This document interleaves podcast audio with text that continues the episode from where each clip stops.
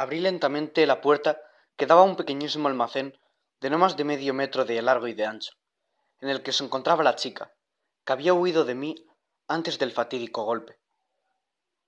Todavía no parecía darse cuenta de que me encontraba ahí, pues seguía rebuscando en lo que parecía un botiquín.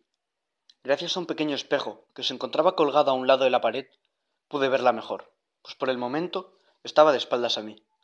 Definitivamente tenía que tener mi edad, y ahora que la veía de cerca podía apreciar que se trataba de una chica bastante guapa, de cara más bien redonda, ojos grandes y claros, nariz no muy grande y respingona, y unos labios rojos, pequeños muy bonitos, con un pelo largo, castaño, que le caía sobre los hombros. Seguía embobado, contemplando lo que me parecía una visión angelical, cuando se fijó en mí. Me miró de reojo, por el espejo. No pareció sorprenderse mucho. Parecía esperar que me levantaría de un momento a otro. Simplemente dejó de mirarme y siguió rebuscando, mientras decía distraída.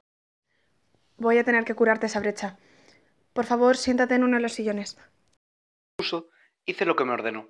Salí de la habitación y me senté en el sillón que se encontraba vacío, al lado del hombre al que le estaban cortando el pelo, y el cual tenía una expresión de no estar muy contento con el corte de pelo, pero lo disimulaba con una falsa sonrisa.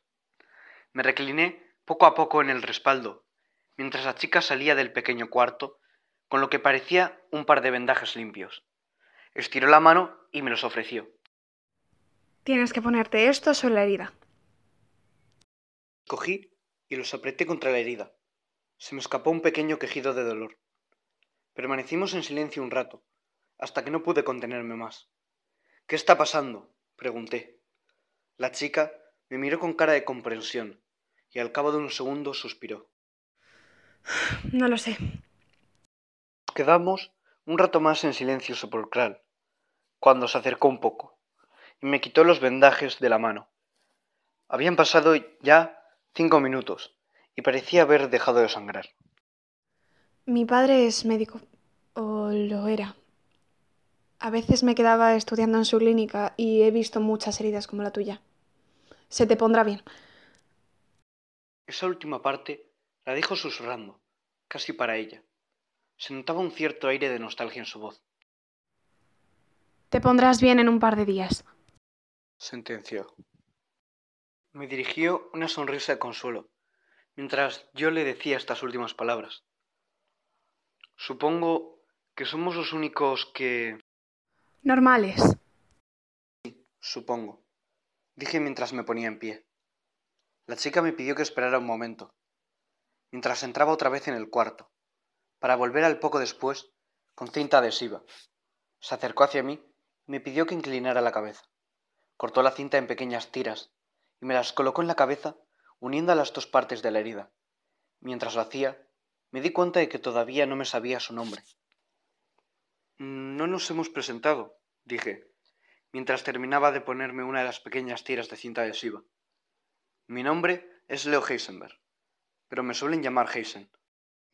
Bien, Hazel, supongo que vamos a tener que pasar mucho tiempo juntos, así que me llamo Sofía Molister. Puedes llamarme Sofía. Respondió mientras me soltaba la cabeza y extendía su mano. Encantado, Sofía, contesté, respondiendo al gesto con un apretón de manos decidimos buscar un lugar para dormir. Debería de haber anochecido hace ya más de un par de horas, pero el día sería igual de soleado que cuando salí de casa. Supusimos que también el paso del tiempo se había detenido, y con él la vida de por lo menos todos los habitantes de Rose Valley. Salimos al exterior y nos pusimos de acuerdo en buscar algún hotel en el que pasar la supuesta noche. A ninguno de los dos nos parecía divertida la idea de dormir en la casa de una persona que se encontraba dentro y petrificada. De camino al hotel al que nos dirigíamos, me preguntó que cómo me di cuenta de lo sucedido. Le conté lo del puñetero examen de inglés, mi hermano y su supuesta broma, y cómo toda mi familia no me respondía. Sin embargo, su historia era diferente. Se encontraba en el autobús cuando de repente éste y todo el tráfico se paró del golpe. Ella, asustada, tuvo que abrir la puerta, accionándola desde el asiento del conductor. Cuando logró salir, anduvo por la ciudad durante horas, buscando ayuda, hasta que me encontró. Del susto empezó a correr, pero al ver que no la seguía y que caí desmayado, volvía por mí y me arrastró hasta el lugar más cercano, la peluquería donde me limpió la herida.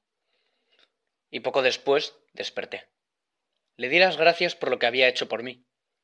Seguimos caminando hasta llegar a un gran edificio cuyo cartel rezaba Hotel Royal. Era el hotel más lujoso de la ciudad y contaba con cinco estrellas. Pasamos a la recepción, donde cogimos llaves de las habitaciones vacías. Decidimos dormir separados, para pero alerta, por si el compañero necesitaba ayuda. Pasamos entre recepcionistas, empleados, turistas, fijos y pasivos, hasta llegar al ascensor. Subimos a la segunda planta y caminamos por un largo pasillo hasta llegar a las habitaciones 212 y 211, que nos encontraban una enfrente de la otra. Nos despedimos y entramos en las habitaciones.